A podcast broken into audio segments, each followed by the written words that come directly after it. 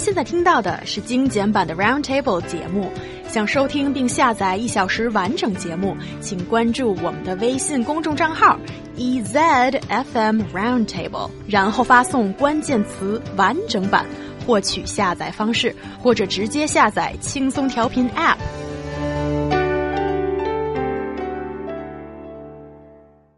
Wang Jianlin, China's richest man and Dalian Wanda's founder, has gotten into a fight with Mickey Mouse. Fortune magazine reports that Wanda's public relations team released a public statement earlier this week in which Wang foretold that the era of Disney has passed.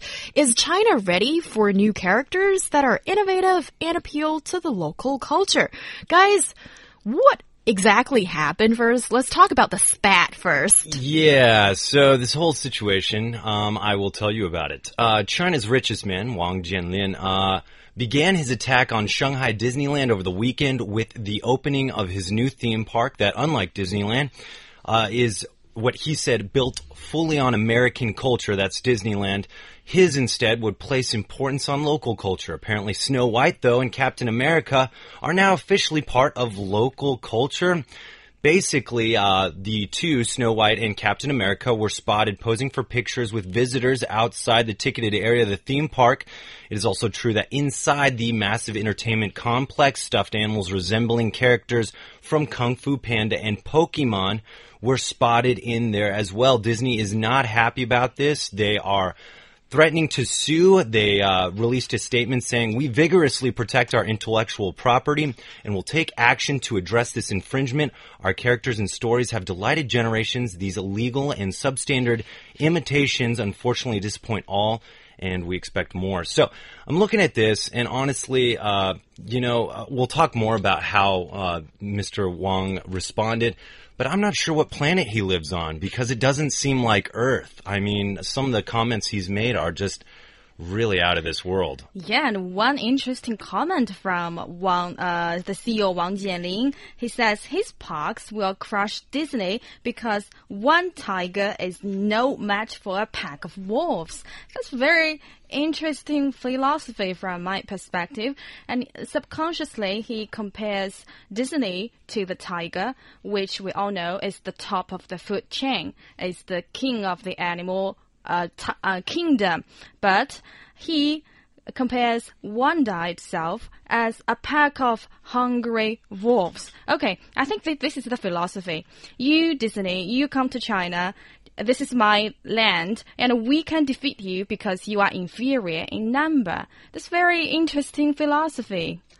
Right. We talk about quality uh, over quantity all the time, and judging by some of the costumes that these people were wearing of Captain America and Snow White, uh, the quality wasn't that great. But uh, let's let me first address something that really caught my eye: is that the park here in China was built fully on American culture. Well, Actually, this guy couldn't be more wrong. If you go to Hong Kong Disneyland, which I've been to, and a Disneyland in the US, you will know they are worlds different. And actually, Disney hires cultural reps to interpret and make sure that Disney doesn't offend anyone, whether it's through like dishes that are served and some of the rides, like in the US, we have the Haunted Mansion, which has spooky spirits coming out and whatnot but they thought maybe that wouldn't be so accepted cultural wise in China. So they had the Mystery Mansion here, which is more about like an explorer and uh, all these secret artifacts he finds. And it's, it's just, obviously really this guy didn't think about a word he said before he started speaking like it really blows me away. yeah, I I appreciate that very passionate response from Ryan and I think you point out at one of the secret recipes to success of these, uh, let's just call them international theme parks because they know how to localize, but they still retain their original flavor and the kind of philosophy behind it, I think. And with uh, Mr. Wang Jianlin, um, I think he must be a pretty smart guy but he can be a little bit out of touch with what is popular, I feel. Because if he's only giving out examples like uh, Mickey Mouse and Donald Duck, then yeah, that's centuries old. Now Disney has expanded into uh, uh, in possession of such a wide range of intelle intellectual property um, and characters that it can use in its theme park, and it is totally amazing how Disney had this really long track record of just turning box office gold into more gold. As they're just levering on these characters and stories they've created themselves and turning them into these marketable super systems. We're talking about toys, DVDs, theme park rides, music, video games, sequels, serials, bed sheets, and cruises, and the whole world that they've created. And that is something I think Chinese companies should be learning from and not just saying your characters are not up to date when you haven't really checked what their really popular and up to date characters are. Sorry, guys.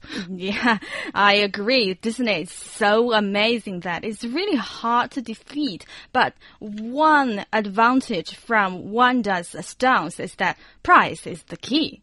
Uh, Wanda City is reported to have cost $3 billion to construct, significantly cheaper than the similarly sized Shanghai Disney, which cost $5.5 billion.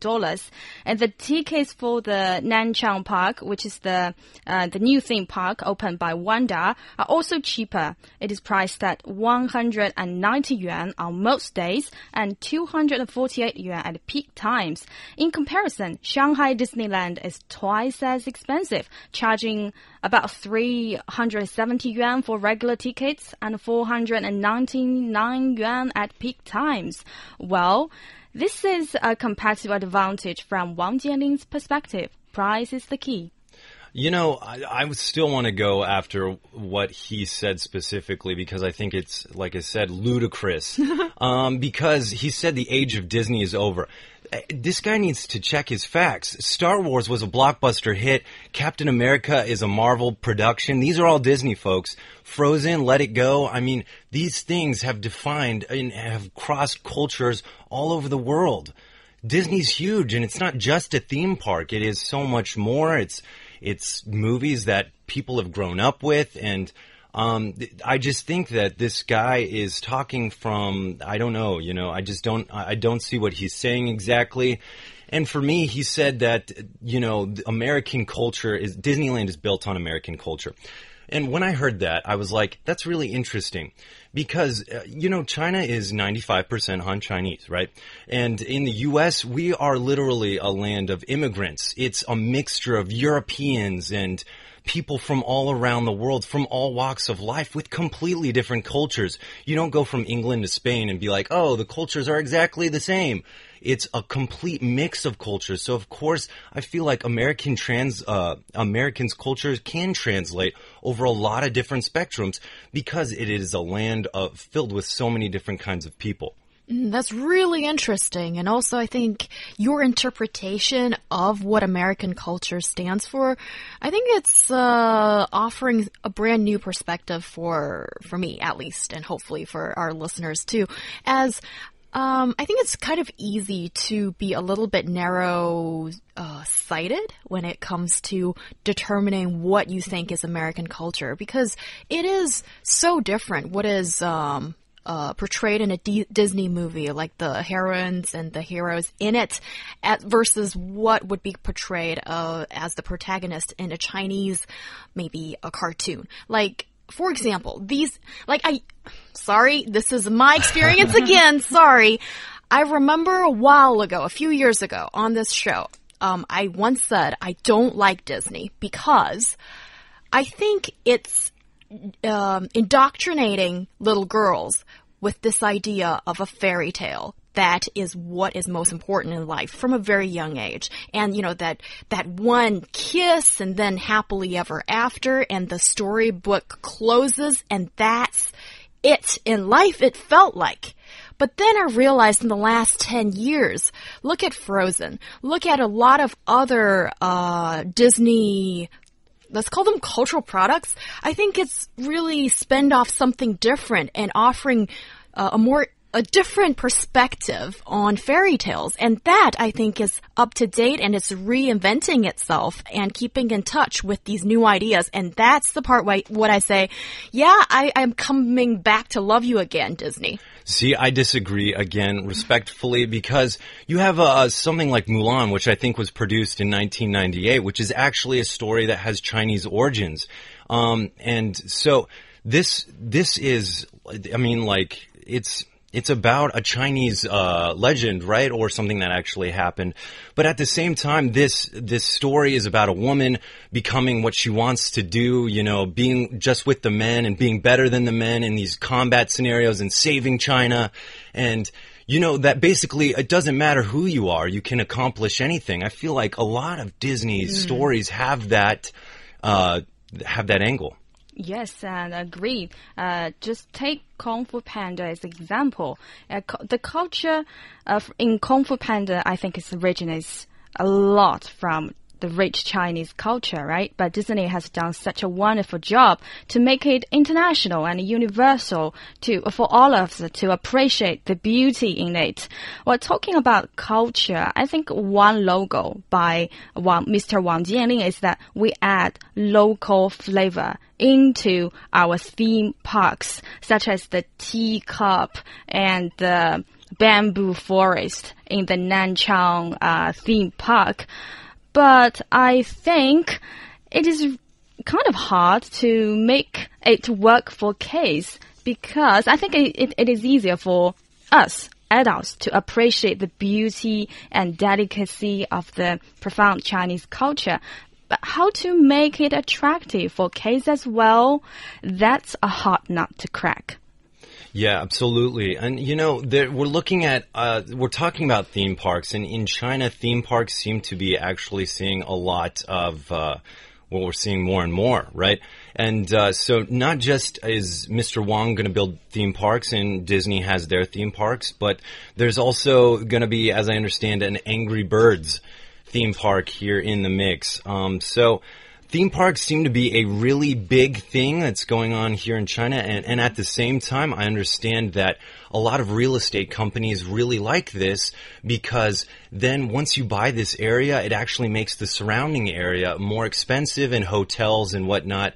Uh, work with you to get exclusive rights or whatnot to your uh, to your theme park. Yes, and that's what Ryan has just said. Actually, you very cleverly have pointed out the business model of Chinese so-called theme parks mm. because Okay, I want to ask Yu Yang this mm. first. How well are Chinese theme parks doing right now? Yeah. Before I answer this question, I just want to say sometimes I really wonder whether they care the theme parks are earning money or losing money. Because according to a study by uh, the huge American theme park planning company, uh, the research by the, the firm found that at least 70% of these theme parks are actually losing money, mm -hmm. with the real profits coming from the adjacent prof, uh, projects like uh, the adjacent real estate, uh, the commercial or res residential uh, compartment, or hotels. These are the uh, true money come from. Yeah, and that's really interesting because uh, we're seeing that the Chinese model here is not really relying that much on the theme park itself, but it's about getting that whole district or th that whole area expensive. It's it is still relying on basically what profit the land can bring you. And I think this is a little bit unfortunate. It is not like Chinese companies don't want our theme parks to do well, but theme parks, like in the name, you need to have a theme. You need to ha have content that can draw people in. And when you look at the success stories of Disney, of Universal Studio, and of DreamWorks, which is also going to open a theme park in China. And also, let's give some Japanese examples. Uh, I love Detective Conan, uh, Conan, Yeah, it's got its own town now that people go see all these really ingenious ideas of one character of uh, intellectual property and projected in real life and and creating that world that is so um, magical for people. And do we have any of that that is original IP in China of these theme parks? I'm sorry, I see none. So that is why I think there is sort of like a a difficult way to make money from these theme parks alone. You know, the restrictions imposed by the state council um, are to cool the hot property market. Uh, the, basically, the state council says projects classified as cultural or entertainment based. They, they basically get special deals when it comes to the the restrictions that come in play of property market. But anyways, so I think it's important to actually look at this and see that yeah, there's this could be used as a loophole for a lot of companies to kind of buy up property and be be more aggressive in real estate over their competitors. In fact, it seems like one third of uh, some of the real estate uh, property developers in China are getting into this industry of these theme parks or cultural uh, parks and whatnot. But I think it's important to rely or, or to look at uh, how these theme parks, such as Disney, how they get their income. And so for like Haichang, which is a theme park, 85% of their revenue actually does come from ticket sales. So I think for them, it's more based off of, you know, good rides and having fun and that quality you go to maybe when you go there. Otherwise, you know, their revenue wouldn't be so big from ticket sales prices. But for Disney, a 60% of their revenue comes from derivative merchandise, which tells me that they opened their branch in Shanghai, uh, their, their theme park branch in Shanghai, more for, I think, a brand image to kind of make it more accessible to, to, to people, uh, to Chinese. Um, so I think their, their, their motive isn't real estate it's a brand image as I see it in in the theme park being constructed in Shanghai. Yes, and that I think that's why the many investors don't care, don't mind losing money operating theme parks. Well, actually, parks require a lot of funding and have high operating cost, yeah. so it can take a long time for investors to recoup the money, and not all of them can do so. Um, for example, in China, I think China has taken a roundabout course, especially in the early years of the development of theme parks. Although some theme parks are operating well and making money, like Happy Valley, 欢乐谷, yeah, but many others are still in debt. So I think um, investors still need to be prudent to avoid finding themselves riding uh, on a financial co uh, roller coaster. Yeah, I, I, understand what you're saying, but Mr. Wang or Wang Jianlin, uh, we we know him for his son too, right? Probably the biggest internet celebrity in China, uh, his son. Anyway, so I think for this pair, they're not worried about money. They're they're they've got so much cash to spend by the sound of it. But what's really interesting of course, is what you guys have talked about the theme parks, like how has it been operating in China and the general picture of it. But also, what got, caught my eye was Mr. Wang Jianlin's tone in all of this. I hope he doesn't understand English. Um, it, it's very uh, it's very confident, a bit overly confident, and just like what our uh, WeChat listener Bob says, I'm just gonna quote him. He says, "Once again, we see the Beverly Hillbilly Chinese version, rich peasant effect. This is blatant infringement on uh, intellectual property. People concerned about." Uh, uh, okay, basically saying that um, this kind of disrespect for uh, intellectual property rights is kind of appalling, but coming from this kind of guy, it's an interesting picture. I think too, uh, you know, he's bought in uh, the cinema chain AMC and Hollywood's legendary entertainment studio earlier this year. So I feel like he's really trying to cross multiple platforms of media, more than just theme parks. He's investing in the film industry and whatnot almost like he does kind of want to take on Disney head on. And the thing is, you know, like that's good. I think good competition across the board is always a good thing and businesses striving to give better products to consumers. That's great. But the thing is, especially for someone like me that grew up with Disney, I feel like their images are positive. Like you said, maybe the Snow White theme. Uh, of a girl getting that kiss and then all of a sudden she's awoken and she, Prince Charming. But you gotta realize that at the same time, those movies are so old. Yeah. So old. And we see newer themes of like Frozen, which was less of a focus on relationship aspects and more on sisterhood and two, and two girls as being the main character. I think, you know, Disney adapts to what the culture is asking for and how our generations are growing. But, uh, I even heard that in, in, I think one of the new Disney movies, they're talking about having, uh, a couple that are homosexual. So I mean, like they're they're changing it up uh, for their audience. I think a lot of the things they're doing are re- reinforcing some positive uh, attitudes, and I I'm I'm about it. I like it. Yeah, and the thing is, Disney or Conan or uh, Hello Kitty, all these theme parks around the world, the most important thing is there is substance and content for the consumer to buy. It can't just be rides. You need to have a reason to go that is beyond the rides. So that is the part I need to reiterate that I don't see in China. So that is why I think it's not a great idea here. Yes, and not just Wanda and Mr. Wang Jianlin. I think Alibaba and Jack Ma is also making its move in, into the entertainment industry. I think what they need is an international perspective. Uh, as well as the content, the quality of their product, so as uh, so as to making their enterprises going global. Yeah, I mean, okay, so kind of on an unrelated note, uh, but more focused to Mr. Wong, is that you know he said let's let's take what he said and and talk about it. He said Disneyland is built on fully built on American culture, and he is building his theme parks to place an important uh, importance on local culture. Yet, literally, the launch of this weekend, we see Snow White and Captain America, who he would consider I guess, in terms, American culture at his theme park. So how can you say one thing and then do another? I just think this guy needs to stick to karaoke.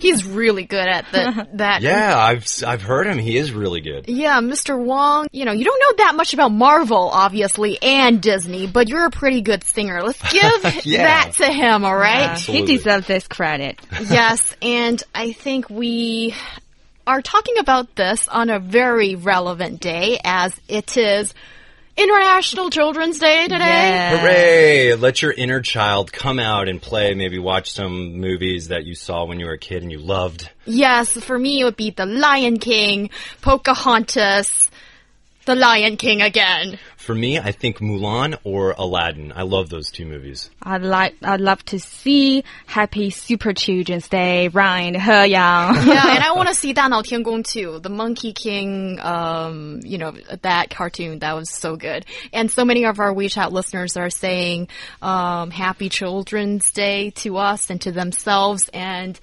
one of you, Shen Shen, is actually asking for a little gift from everyone. So, well, let's just wish her a very personal 希望你今天过得特别开心. That's what I'm saying to her.